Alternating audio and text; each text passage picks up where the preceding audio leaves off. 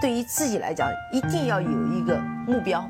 一个企业，它真的要对什么人负责任？嗯，要对社会负责任，嗯，对员工负责任，对股民负责任。这个三个责任，一个国家的发展，实体经济是永远是是顶梁柱。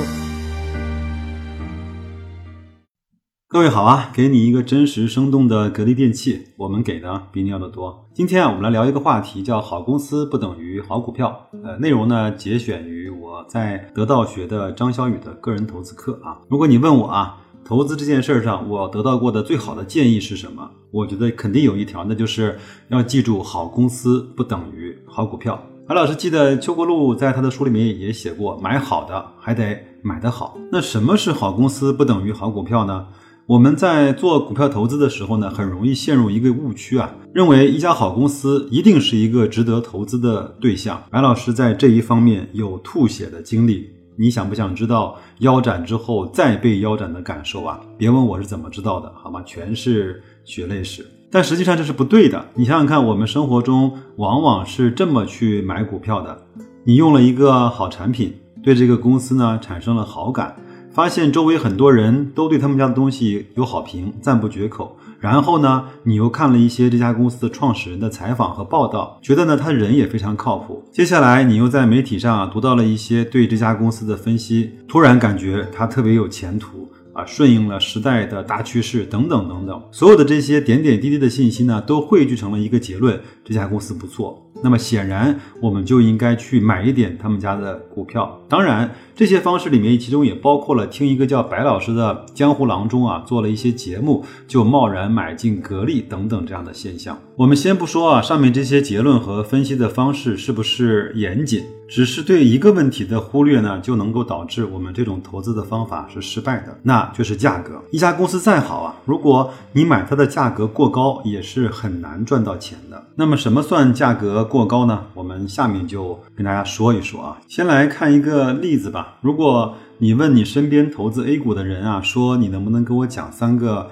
你认为银行业中比较好的公司？我不知道他们那两个讲的是什么，但是我相信一定所有的人都有一个银行叫招商银行。招商银行呢表现有多出色呢？它从二零零七年到二零一七年啊，招行的利润呢从一百五十亿增长到了七百亿，翻了四倍多，不可谓不好吧？那年化的增长率呢，有百分之十五之多。同样呢，衡量银行的另外一个指标，美股啊净资产，招商银行同样增长接近四倍。简而言之，在十年的时间里，招商银行通过不懈的努力和发展，变成了一家更大、更好的银行。那么我们心里就在想，那我买到招商银行这只特别优秀的股票。那它应该能够让我们赚大钱了吧？可惜呢，结果是未必的。我们来盘算一下啊，二零零七年年末啊，那是市场接近大牛市牛尾的时候，招行的股价呢冲到了二十三点五元。那个之后呢，它就一路的走低，最低居然达到过五块多钱。直到接近十年之后，二零一七年的七月份，招行的股票的价格呢才回到了二十四块的水平。换句话说，如果你在二零零七年末买到了一家这样的优质公司的股票，那么恐怕你要承担长达十年的账面亏损，才能迎来最终的曙光。虽然过程中也会有分红啊，但是比起来账面的浮亏，这种感受是不值得一提的。这就是我刚才说的，你经历过腰斩之后再被腰斩嘛？从二十三块钱跌到了五块钱，就是腰斩之后再被腰斩，那种感受。是非常不好的，不是你有强大的承受能力就能够承担的，有可能你要让自己 变得变得麻木啊，才可以扛过那段最暗黑的时间啊。所以你很有可能呢，在黎明之前就倒在了半路上。这里的原因是什么呢？其实就是你的买入价格太高了。二零零七年末呢，整个市场已经相当的狂热了，所有的股票的价格都被炒得很高，招行也不例外。所以，即使那个时候呢，我们能预测到招行这家公司未来一定会发展更为迅猛，利润越来会越好，但是它那个时候的价格已经过高了。高到了需要花十年的时间来消化的程度。所以呢，就像我们开头所说的一样，再好的公司，如果你不管不问它的价格就随意买入，很可能也会让你亏到钱。那有的同学会想啊，个股的大起大落实在是太正常了。那我们不是不提倡选股票吗？那我们如果去买指数基金呢？你会发现价格这个因素不仅对个股有用，对整个市场也是成立的。拿比较成熟的美国股市举例吧。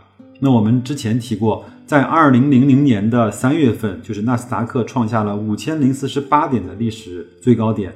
等到市场再回到这个价格的时候呢，已经是二零一六年的七月份，整整十六个十年的时间已经都过去了。同样，对于标普五百，二零零七年的高峰呢，要等到二零一三年才再次的触及。至于 A 股呢，就更明显了。二零零七年的沪深三百的最高点是五千八百九十一点，那么一直到二零一九年初还没有回去。在五年前，二零一五年的那个大牛市呢，仿佛啊就快要触碰到这个高点，但是也只是到了五千三百八十点这个点位，就再也没有力量冲上去了。那随之而来的之后的事情呢，大家伙都知道啊，就是一轮深深的下跌，一直跌到了三千八百六十九点。当然。A 股的指数是有一些失真的，这个呢，我下一期节目再给大家慢慢的去讲。不只是中美这两个大国，其他国家的股市也都有类似的规律。只要你忽略价格问题，不假思索的追高啊，那么亏钱就是非常有可能的。说到这儿呢，我们显然需要思考一个问题：价格因素这么重要，那我们怎么判断它的高还是低呢？那我告诉你，其实，在大部分的情况下。我们是不知道一只股票的价格是高还是低的。听到这句话的第一反应，你说你是不是在跟我开玩笑呢？那不知道该怎么办呢？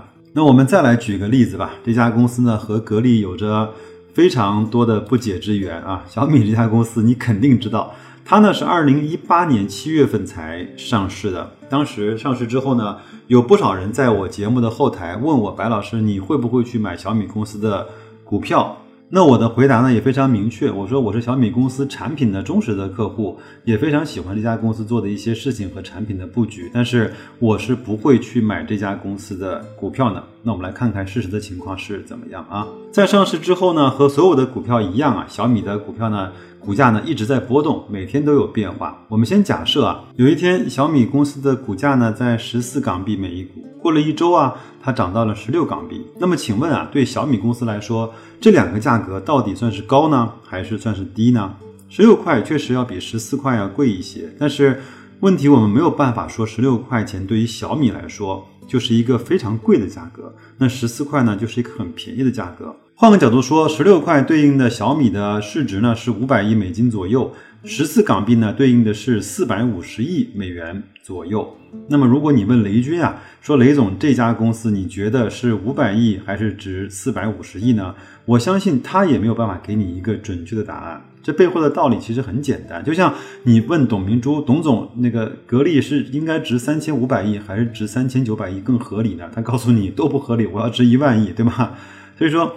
在任何一个时点下，啊，一个公司的市值和价格都是无数的因素汇集起来的结果。你可能知道茅台是一个好公司，但是至于它是一个五千亿那么好，还是六千亿那么好，还是像现在一万多亿那么好，这件事呢，并没有一个标准答案，可能都是合理的。我们再说回格力吧，在二零一五年的时候呢，股灾和业绩呢双下滑。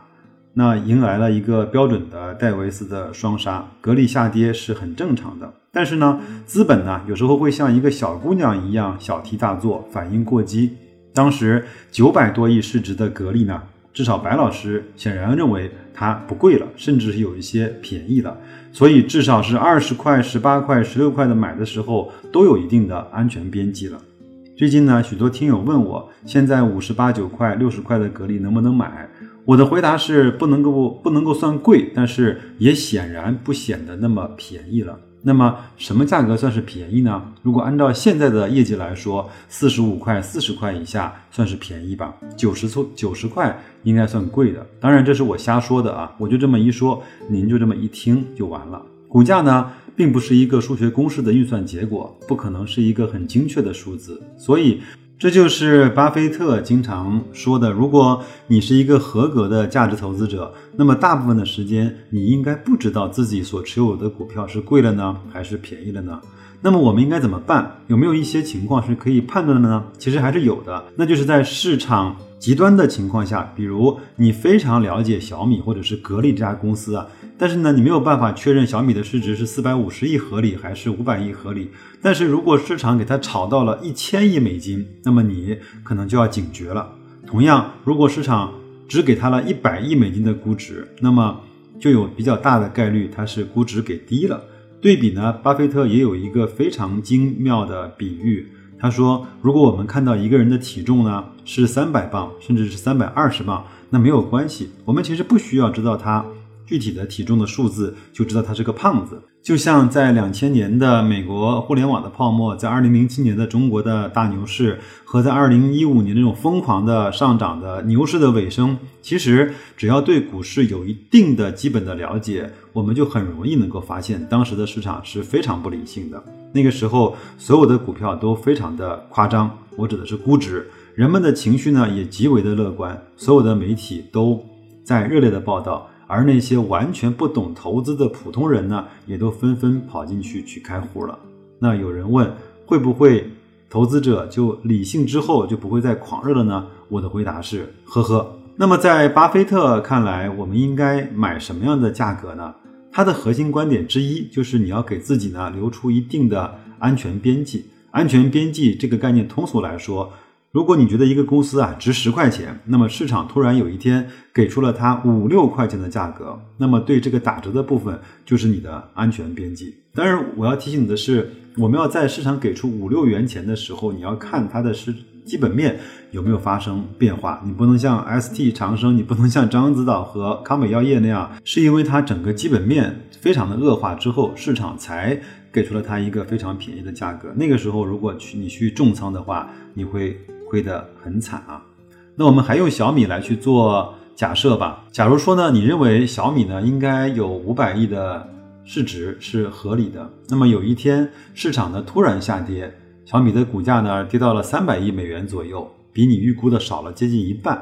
那么这个时候买入呢，显然要比你仅仅觉得小米是个不错的公司，长期应该会涨，这个买入理由要好得多。而且呢，使用安全边际啊，还能够给你留出更充裕的犯错的空间。想象一下，如果你认为小米至少值五百亿美金，你等到三百亿的时候买入了，但是呢，市场给出的价格，小米可能只有二百五十亿了。这个时候，你的账面虽然有一些浮亏，但是你心态呢，没有那么大的受影响。你想想看，在这个时候。便宜的时候多买一些，还是心里面有所慰藉的。但是如果你是从五百亿这个价位去买入的，跌到了两百五十亿，已经亏了百分之二五十了，那么这个时候想想都很可怕。最后呢，我想再说一句啊，我们前面有很多期的节目和很多的文章啊，都向我们传递了一个这样的观念，就是个人投资者呢是不适合去买个股的，请你远离个股。如果你还是想要去做一个选股型的投资者的话，